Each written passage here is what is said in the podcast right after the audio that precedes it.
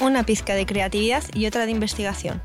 En Caldo de Cultivo te contamos proyectos destacados y todo lo que está pasando en el Centro Cultural de España en Santiago, a través de diálogos con nuestros programadores y contrapartes culturales. Conduce Joaquín Jiménez.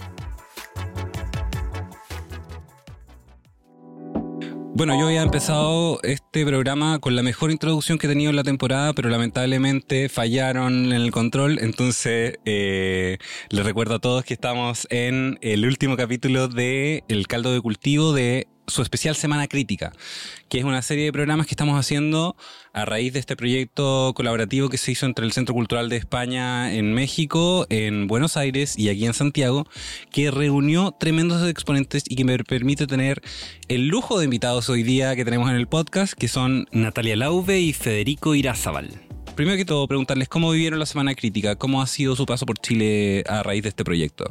Súper bien. Para mí fue una experiencia de vuelta, como la del 2010, fabulosa, en donde me voy muy, muy movilizado con todo lo que se discutió, con todo lo que se charló arriba del escenario, pero también afuera. Para mí fue muy inspirador, fue mi primera semana crítica, eh, no viví la de 2007 ni la de 2010. Una cosa que nos pasa a los críticos, por lo que entendí de toda la región, no solamente a los argentinos, es que cada vez trabajamos menos de críticos. Eh, hay como un gap cada vez más grande entre nuestra autopercepción o lo que nos autorrealiza o aquello con lo que nos identificamos, que en mi caso es periodista, crítica, y después todas las demás cosas que hacemos para vivir, ¿no? Como que cada vez copan más espacio en la agenda. Y entonces uno muchas veces se pregunta, ¿esto sigue teniendo sentido para... Seguimos siendo críticos. Sí, y, para quién lo hago y para qué y demás. Y encuentros como este, más allá de la catarsis inicial o de sentir que estamos todos más o menos en la misma, eh, sirven para eso, para volver también como inspirado, impulsado y pensar, bueno, si sigue valiendo la pena, está buenísimo hacer esto que hago.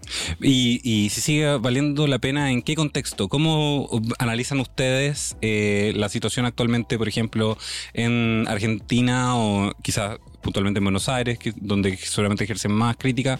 ¿Cómo ven la escena de la crítica en estos momentos? ¿Qué es lo que están pensando al respecto? ¿Está evolucionando? ¿Tienen una nota pesimista? ¿Tienen una nota muy positiva? ¿Cómo, cómo ven la escena de la crítica a nivel eh, latinoamericano y argentino? A ver, yo diría en términos de Argentina y puntualmente de la ciudad de Buenos Aires, si lo pensás como proyecto de vida intelectual, fabulosamente bien. Si lo ah, pensás como proyecto de vida económico, no. No tan fantástico. No tan fantástico. es decir, hay algo en donde esto que decía Nati, ¿no? Estamos acá y estamos hablando de que somos críticos y cada vez más hacemos eso, es decir, cada vez hablamos más de ese oficio que supuestamente deberíamos hacer, pero que cada vez está en vías de extinción por razones inherentes al propio oficio, por responsabilidades de los propios profesionales a lo largo de la historia, de ciertas cosas que hemos ido haciendo muy mal hechas, em, pero también por lógicas del propio contexto cultural, de qué es lo que el lector está interesado en leer. Y entonces en un punto poder encontrarse con, por ejemplo, se discutió mucho en esta semana de la crítica acerca de formatos y medios. Eh, bueno, tal vez llegó el momento de reinventarnos, de reinventar los formatos, de reinventar los medios, y esos formatos y esos medios van a construir un tipo de discursividad diferente. Eh, hay que animarse a hacerlos, hay que ver cómo el cuerpo se acostumbra a eso, por lo menos para los que venimos del universo del lenguaje verbal, que yo me llevo muy bien con la escritura, y me puedo llegar muy bien con el habla oral, pero no necesariamente con mi cuerpo puesto en escena desde un lugar más de tipo performático. Y hoy todo parece que va más por los medios audiovisuales, por las redes sociales, hacia esa otra instancia, en donde probablemente haya otros cuerpos mucho más jóvenes que el mío, que estén en condiciones de vivirlo de manera mucho más natural. O sea, tú dirías que estamos en un periodo como de bisagra, de transformación, de cómo se incorporan nuevos medios, cómo se incorporan nuevas narrativas, cómo se incorporan nuevas poéticas para el ejercicio de la disciplina en sí. Sí, no sé si eso está sucediendo en Buenos Aires como pregunta. Me parece que está sucediendo en la Semana de la Crítica y en un conjunto muy limitado de profesionales que tenemos ganas de pensar esto porque estamos viendo esa zona de la decadencia, pero después en, en la instancia periodística de la que hablaba Nati antes, porque el crítico forma parte de una gran institución, que es el periodismo. Yo no me denomino periodista, yo me denomino a mí mismo crítico, a diferencia de Nati, que se denomina mucho más claramente periodista. Pero estamos dentro del periodismo y el periodismo está en una crisis en términos globales, fundamentalmente porque lo que se terminó de poner en el centro de la escena es la idea de empresa. Jugamos a hablar de medios, pero en realidad el medio es una suerte de entelequia, lo que hay es una empresa detrás. Y si hablamos de una disciplina como es el teatro, que es absolutamente minoritaria, en donde nuestro oficio de por sí tiene que ver con un ámbito del pensamiento, de la reflexión, del explayarse, de tomarse cierto tiempo para pensar determinadas ideas, porque ciertas ideas requieren cierto tiempo para ser desarrolladas, bueno, todo eso en la cultura actual es algo que no está, que no está tan presente. Entonces, bueno, hay que hacerse cargo de que estamos frente a una crisis contextual de la cual tenemos alguna responsabilidad, pero la crisis es general. Bueno, sentarnos a pensar y a redefinir. No sé si es bisagra, no sé si estamos caminando hacia la muerte definitiva. Creo que no. Creo que le vamos a encontrar la vuelta y que va a aparecer gente como hay aquí en Chile que ya le encontró cierta vuelta y que está pudiendo jugar de un modo mucho más lúdico con algo que perdió mucho seguidor precisamente por volverse tan solemne y tan severo en sus juicios y en sus puntos de vista. Sí, yo coincido con lo que dice Fede. No sé si en Buenos Aires estamos ahora, digo, sí nos sentamos esta semana a pensar y demás. En Buenos Aires tenemos una enorme escena teatral. Por ejemplo, en mi texto, en mi conferencia en la Semana Crítica, decía que tenemos más, se estrenan más obras que en Londres, que en Berlín, que bueno, en es que Nueva Buenos Aires tiene una cartelera envidiable de teatro, hay que decirlo. Y me parece que eh, nuestra crítica o nuestro, el, campo de quienes eh, escribimos sobre ella o la pensamos eh, no está a la altura en absoluto de esa escena. Oh, Pero ustedes tienen alma crítica profunda, veo. Como autocrítica también. Bueno, lo intentamos. Eh, es parte también pensarnos un, un poco y sobre todo en este momento donde cada vez hay menos espacios y demás, donde parece haberse agotado un, un modo de hacer las cosas y bueno, y tenemos que pensar para dónde, hacia dónde y de qué forma, ¿no? Eso, digo, la autocrítica puede ser que sea un impulso nuestro, pero me parece que es necesaria también en este momento. O sea, es como sucede porque no nos queda otra que pensar cómo vamos a hacer. Podemos hacer el ejercicio ahora mismo y en el fondo, eh, ¿cómo ven ustedes su campo? ¿Qué es lo que definirían que constituye el campo de la crítica? Que eh, entendí un poco, o lo mencionaste, eh, tiene que ver con el proceso de reflexión sobre otro texto, pero también cómo se constituye como una disciplina independiente. ¿Hacia dónde debería apuntar la crítica? ¿Qué debería estar viendo la crítica? Yo creo que básicamente debería apuntar hacia la pérdida de relación tan directa y tan absorbente con el objeto del que habla. Eh, creo que deberíamos lograr, eh, a mí, yo siempre digo, yo soy crítico, no digo soy crítico teatral.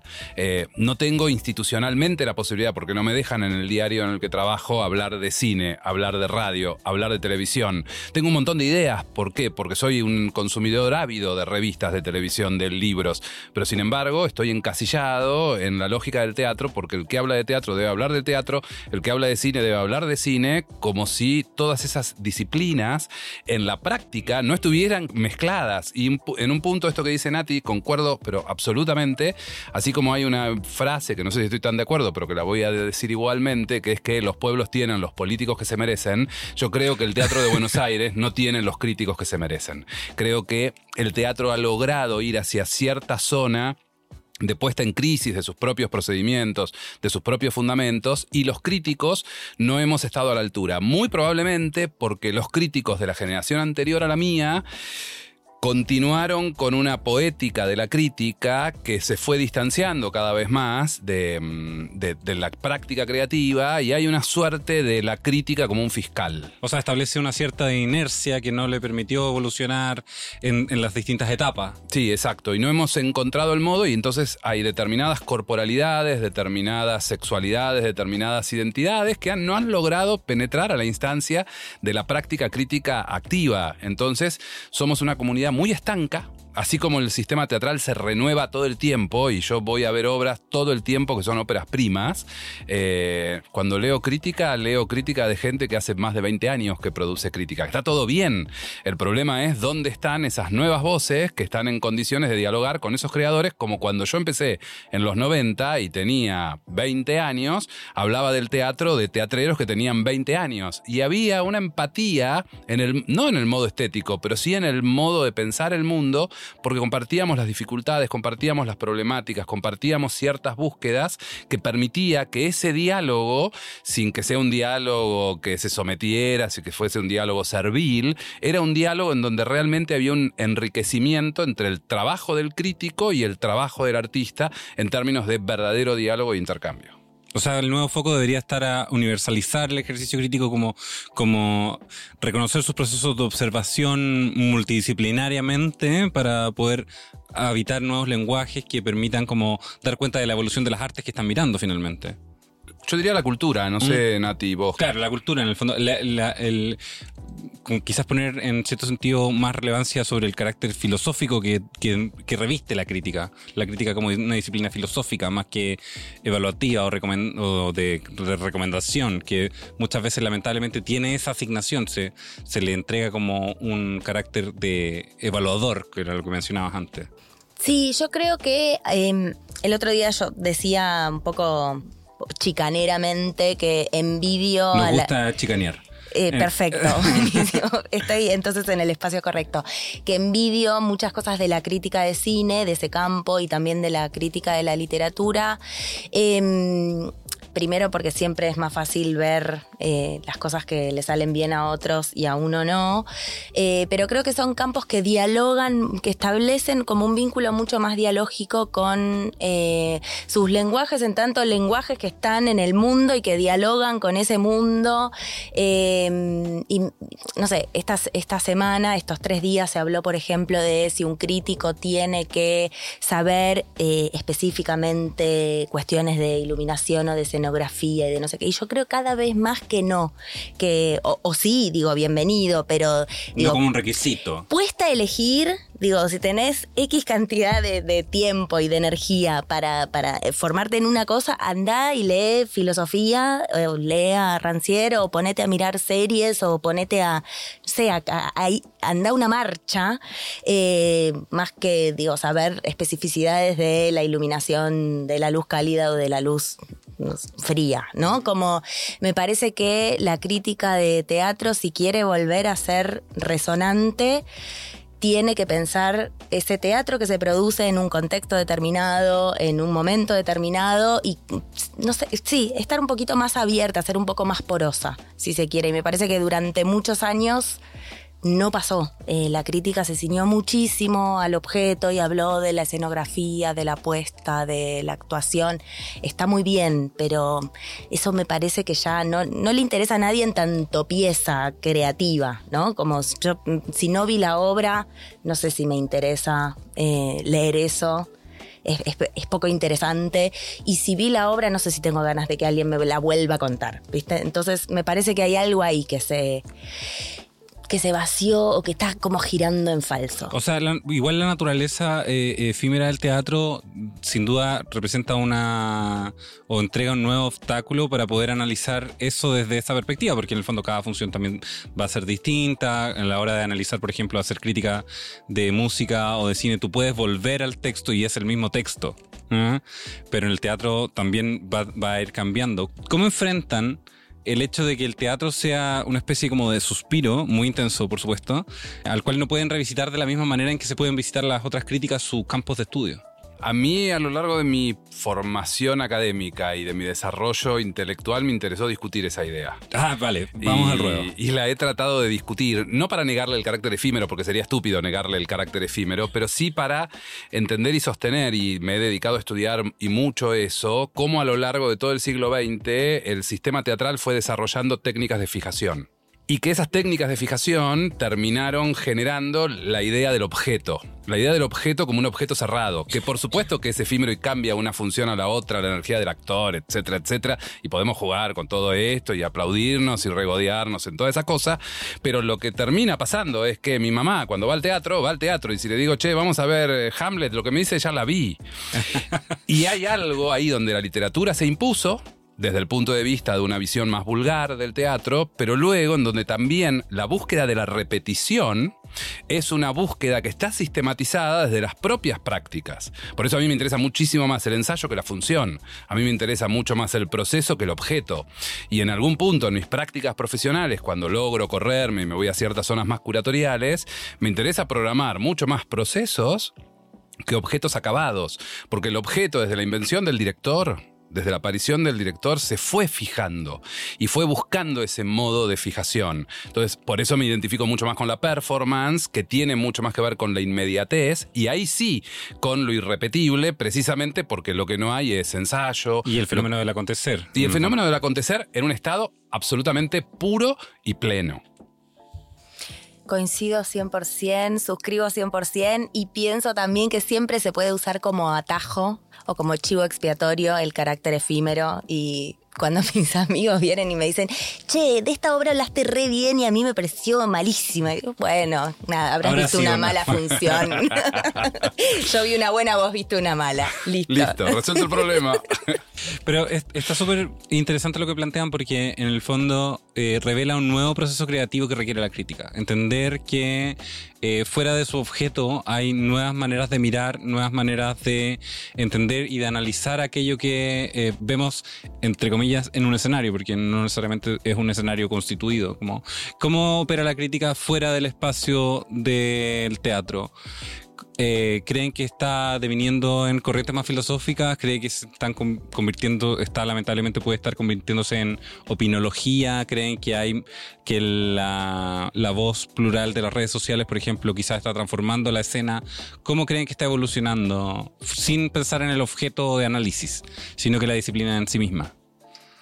Yo creo que la crítica viró mucho eh, hacia la recomendación, en principio, como al, texto recomendador. Em, me parece que ese texto recomendador, los críticos solemos caer en el lugar común de, digo, nos parece deleznable de criticar eso yo cada vez más creo que hay un valor ahí también. Hay, digamos, quien, quien recomienda y recomienda bien, digo, lo he visto yo también haciéndolo con gente que me dijo, che, me me gustó mucho lo que me recomendaste o te, fui leyendo porque confío en vos, establecí un pacto medio invisible con vos y voy siguiendo y mm, voy siguiendo lo que, lo que sugerís o sobre lo que escribís. Y si eso funciona bien, si hay una buena estrategia ahí detrás, eh, podemos hacer que alguien establezca un vínculo muy potente con el teatro, ¿no? Y eso me parece que tiene un valor. A su vez, me parece que, digo, eso es, un texto de recomendación, es un texto que se agota en sí mismo y en ese objeto, no abre, ¿no? Cierra. Y me parece que es eh, una suerte de promesa. Eh, uno con ese texto dice, le dice al otro, che, anda a ver esto que te va a gustar, yo te lo prometo, pero que no es un texto que invite a pensar el mundo. Si nos vamos a poner utópicos. Le voy a preguntar por las utopías de la crítica, así que. Perfecto. Digo, a mí me encantaría o me encanta la idea de pensar que una crítica, un texto crítico, puede pensar el mundo y eventualmente ofrecer algunas herramientas para, no sé si para cambiarlo, pero digo, como, no sé, armarse como ciertos escudos, ¿no? Para, para entender el mundo de hoy y eventualmente defenderse. O sea, yo creo que sin duda ambos espacios de la crítica son necesarios. La recomendación es necesaria porque en una oferta, por ejemplo, tan grande como la de Buenos Aires, habrá gente que necesita un prefiltro porque no va a poder ver todo, por así decirlo. Entonces, está bien que exista, pero no definitivamente no debería enclaustrarse solamente en señalar el camino mágico hacia el teatro, como, como lo ves tú? Eh, ¿En qué estado, cómo está deviniendo la situación? Sí, concuerdo con Nati en que la idea de la recomendación está eh, apareciendo cada vez más fuertemente. Creo que pocos lo saben hacer bien. Nati es una de los que lo hace bien. Eh, supo construir un personaje en redes sociales un personaje que se parece mucho a ella, pero que no es ella. Un personaje muy dulce, un personaje muy tierno, un personaje que tiene la capacidad de generar empatía. Creo que el único modo que vos podés recomendar a alguien, generarle esta promesa y que el otro crea en esa promesa, es si previamente construiste un vínculo empático. Yo, en mi caso personal, no construyo vínculos empáticos con nadie, porque no me interesa, porque no es mi métier, porque no voy por ahí. Miro, porque la sigo mucho y respeto muchísimo lo que hace, pero jamás estaría en condiciones de hacerlo nunca. Eh, soy más bien una persona parca, soy más bien una persona urania, soy más bien una persona más oscura, más sórdida en la relación con el otro y me ha traído consecuencias, obviamente, esa, es, ese personaje, que también obviamente es un personaje en el que me refugio, así como alguien se refugia en el chiste y en cierta comicidad, yo me refugio en cierta solemnidad del pensamiento intelectual que aparece ahí, entonces te tiro un filósofo como modo de bloquearte cierta cercanía hacia mí porque te empiezo a meter mediadores en el vínculo para que no logre llegar a saber bien quién soy yo. Entonces, ahí es donde estoy absolutamente protegido en el otro sector el sector del pensamiento, de cierta sobriedad, de cierto cruce intertextual de girar y volar. Por eso es que me gustaría poder ejercer una crítica donde paso por un edificio y tengo ganas de vincular un edificio con una obra de teatro y poder hacerlo. Pero la crítica se volvió tan pragmática en términos, en términos profesionales de tener que calificar una obra y decirle a la persona si es buena o mala, que esa posibilidad de juego, de esa posibilidad asociativa, no la tenés. Y a mí lo que me encanta es la deriva. Yo me pasa y de hecho me estoy controlando, empiezo a hablar y empiezo a derivar hacia diferentes lugares y no saber a dónde voy es lo que más me gusta. En la crítica lo que me aburre es que yo sé que en el primer párrafo tengo que dar los datos específicos de la función, luego tengo que contar en un párrafo por lo menos el argumento, porque si no lo cuento está mal escrita, luego tengo que valorar los actores y en el último párrafo todas las áreas técnicas. Un embole. Responderle a la empresa igual. Claro, que es lo que la empresa... Y después mandarle la calificación. Y puedo estar 10 minutos escribiendo un texto y puedo estar 3 días pensando la calificación. Eh, me gusta esto porque en el fondo revela muchos procesos eh, creativos que existen en el ejercicio crítico que vincula a los críticos como una especie de performer finalmente.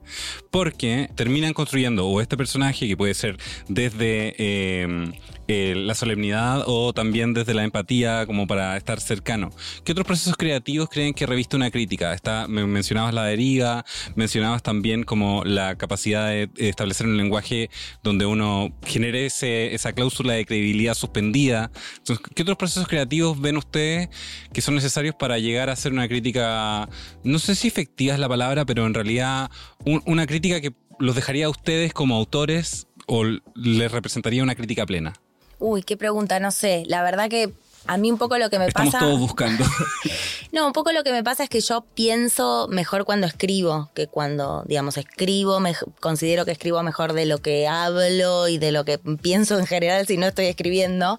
Eh, a mí me sirve mucho escribir para saber qué pienso de una obra. O sea, de verdad cuando salgo del teatro a veces no sé qué pienso de una obra o digo, puedo decir cualquier cosa a boca de jarro, pero de verdad recién cuando estoy escribiendo me doy cuenta de qué cosas me pasaron y me doy cuenta de que cada obra también pide otros recursos, otros, eh, otras referencias. Eh, yo intento ser un poco literaria, si se quiere, como tomo un poquito de, la literatura o de un periodismo un poco más narrativo para escribir, porque me, interesa también que las, piezas que produzco sean... Eh, apetecibles de leer, ¿no? Como que, que sea disfrutable leer ese texto, más allá de las cosas de las que te enteras a través mío. Entonces, eh, digo, para, para contestar como directamente, no sé, creo que hay un bagaje medio, no sé si infinito, pero enorme. Yo voy robando mucho, trato de que no se note, bueno, todos lo hacemos, ¿no? Pero digo, voy y en general, cuando estoy escribiendo me doy cuenta de que me serviría tal frase de acá o, a veces cuando estoy un poco bloqueada, eh, agarro cualquier nota, cualquier cosa, cualquier escribo un epígrafe. Con eso ya no tengo la hoja en blanco. Eh, después no uso ese epígrafe, ¿no? Pero hay algo ahí que se me destrabó. Mm. Y voy buscando referencias de forma muy random y en un montón de lugares. O sea, un ejercicio creativo que se podría aplicar a la crítica es traerle intersexualidad para, como en el fondo, y multidisciplinaridad para poder generar esos textos. Re. Sí, sí, sí, texto, robando textos de todos lados. O sea, un texto nunca no es un patchwork, ¿no?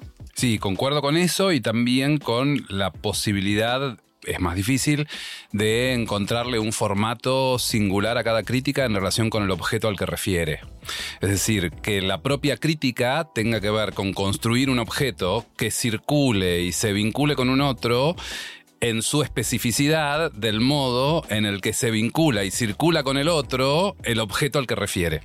Eso me parece cuando lo logro, cuando me ha pasado, no sé, en 20 años creo que me debe haber pasado una o dos veces, que termino de escribir, leo y tengo la sensación de que ahí hay en otra materialidad el objeto del que estoy queriendo hablar en función de mi propia lectura singular. O sea, hay un cruce de metalenguajes prácticamente. Sí, pero reconociéndole el, modo procedimental a mm. ese objeto y en función de ese modo procedimental poder tener la libertad creativa de construir el propio texto. Eh, hay, hay, ejemplos de periodismo, en, Argentina tenemos un ejemplo muy célebre que, que era una revista de un periodista de aquel entonces y un diario como era Página 12, que sabía encontrarle la forma y luego en una revista entonces en función de lo que hablaba, la revista se editaba y tenía prácticas donde una tapa célebre fue que hablaban de una determinada cosa y la revista salió con un agujero. O sea, le hicieron un agujero a la, revista. Todo la construcción de artefactos, finalmente. Exactamente, pero que tenía que ese agujero tenía que ver con el tema del que estaban hablando. No era caprichoso diseñador que dijo hagámosle un agujero a una revista. Claro, no, un rey de maíz. Exactamente. Entonces, ahí hay algo en donde vos encontrás que la forma y el contenido del objeto crítico está dialogando muy bien con la forma y el contenido del objeto al que refiere. Me gusta porque en el fondo todo lo que estamos conversando da cuenta de cómo se expande eh, las posibilidades de analizar y acercarse a la crítica. Me gustaría, eh, si pueden hacer como un llamado a defender su disciplina, o no, y cómo invitar a la gente a que se vuelva a vincular con los espacios de crítica. ¿O creen que eso es necesario? ¿O quizás tienen que seguir manteniéndose en los espacios de academia? ¿Cómo creen que se pueden establecer nuevos puentes entre audiencias, pensadores y agentes culturales con los espacios de crítica? Yo hoy por hoy en Argentina no le recomiendo a nadie que se vincule con la crítica.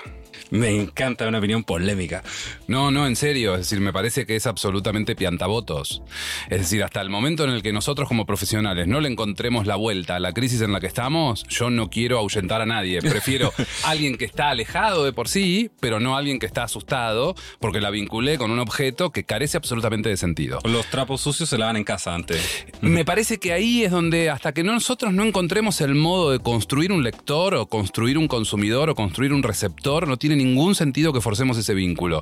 Por eso yo disfruto tanto de estos momentos endogámicos en donde nos reunimos entre nosotros, sacamos los trapitos al sol, pensamos qué diablos podemos hacer, nos angustiamos, celebramos, nos alegramos, pero no estamos trayendo a un otro al que realmente lo podemos espantar por el resto de su vida. Creo que estamos en un momento de mucha crisis dentro del pensamiento crítico que necesitamos replantearnos y recién ahí salir a tratar de construir un otro. ¿Combatimos la opinión desesperanzadora o nos sumamos a las fuerzas del mal? No, estaba por decir, em, iba a citar una frase de Juan Domingo Perón, que es eh, mejor que decir es hacer, ¿no? O sea, creo que decir, llamar a alguien y decirle, che, está bueno esto, te conviene, no sé, es casi como una maestra que quiere convencer a los alumnos de que lean o de que, no sé, el deporte es bueno para ellos, no sé. Me parece que no es por ahí. Hay que intentar ser sexy, ¿no? Como ah, convencer hay que ser atractivos. Hay que ser atractivos, digo. Si no, es, la lógica que siempre primó en la vida, en el, deseo humano. Eh, y hoy más que nunca, me parece. Competimos con montón, miles de, de cosas atractivas que hay en el mundo con el celular. Y entonces creo que más que llamar a alguien a que lea crítica, está bien poner esa energía en pensar nosotros cómo hacer una crítica que sea atractiva, ¿no? Digo, una crítica deseante, por citar eh, un libro de Federico, pero sobre todo deseable, me parece hoy en día. Como... y para ir cerrando, me gustaría que me plantearan qué utopías eh, ven en los espacios de la crítica. Porque si bien no estamos convocando, ¿hacia dónde les gustaría que se empezara a mover? No para vincularla necesariamente, sino que para que como disciplina pueda eh, alcanzar un otro nivel no, no un nivel superior ni inferior, sino que en el fondo nuevos estadios. ahí diría, por lo menos en términos de carencia personal, y te lo digo en términos bien personales y subjetivos, una comprensión de los nuevos medios que ya no son nuevos, como decíamos hoy a la mañana, digo, de esos medios que están ahí y que todavía no le hemos encontrado la vuelta a cómo optimizarlos para poder ser sexys, para no traicionarte en tus principios constructivos y filosóficos, etcétera, etcétera, pero entender que eso está ahí y que tenés que servirte de esa herramienta. La sensación es que incluso lo que no la hemos rechazado, todavía no le, no le encontramos el modo de apropiarnos verdaderamente como para que encontrarle un nuevo formato a esa vieja y querida disciplina que es la crítica. Pero sin duda han reflexionado sobre hacia dónde está deviniendo y qué les, qué les ha parecido bien o mal de las transformaciones, por ejemplo, que pudieron ver en la Semana Crítica. Ahí sus colegas plantearon distintos tipos de proyectos, cómo se estaban implementando, cómo se estaban transformando de escena. ¿Qué cosas les gustaría rescatar a ustedes para la escena, por ejemplo, bonaerense?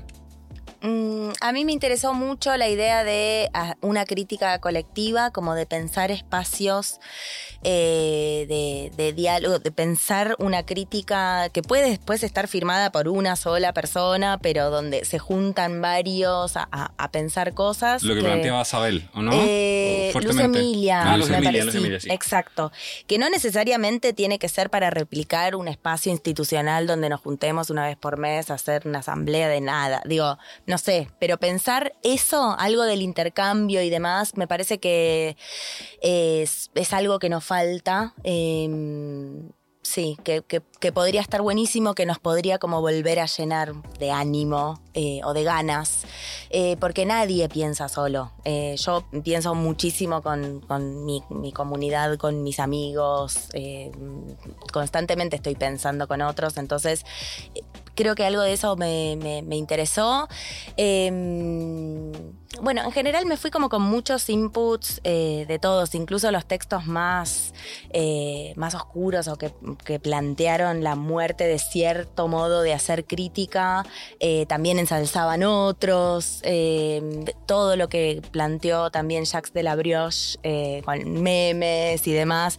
Fue súper interesante. No, la verdad que me llevo muchísimas, muchísimas reflexiones. E, y también los espacios de para hacer memoria o para homenajear a ciertas figuras críticas muy del siglo XX, muy canónicas, eh, me parecieron interesantes en tanto dialogar con esos muertos, ¿no? Em, dialogar con, con esos modos de ser que ya cada vez existen menos para pensar cuáles queremos construir. Perfecto. El meme. El meme me parece un, el meme utopía. un formato al que quiero llegar en algún momento de mi vida. Probablemente para cuando llegue ya no existan, pero lo, voy, a, lo voy a empezar a practicar porque realmente creo que hay, hay una capacidad de síntesis, que además es algo de lo que carezco, eh, que es fabulosa. Qué fabuloso. Y que en, una, en, un simple pestañeo puedas encontrarte una mirada, un pensamiento, una reflexión, un distanciamiento, un aporte. Me parece genial. Bueno, eh, todas las utopías y las listas de deseos que le agregamos a la crítica tienen que tender a coexistir. No, no debería existir una única crítica.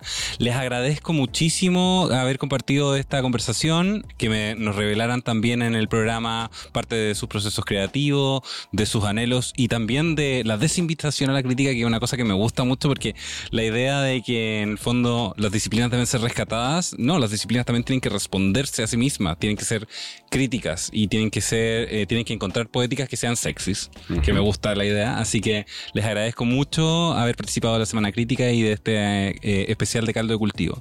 Si no han escuchado los capítulos anteriores, les recuerdo que tenemos eh, dos capítulos más específicos sobre la Semana Crítica, así que marquen la campanita para que estén siempre pendientes y eh, revísenlos todos porque en cada uno de ellos hemos conversado sobre cosas distintas, curiosamente, a pesar de tener una pauta similar, lo que da cuenta de que hay muchas diversidades de voces, hay muchas ideas y hay mucho por explorar en este universo.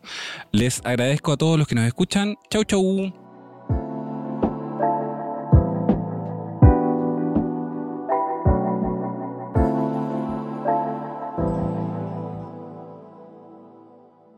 Las opiniones vertidas en este programa son de exclusiva responsabilidad de quienes las emiten y no representan necesariamente el pensamiento de Radio Inventada ni el Centro Cultural de España en Santiago. Caldo de Cultivo es una producción de Radio Inventada del Centro Cultural de España en Santiago de Chile.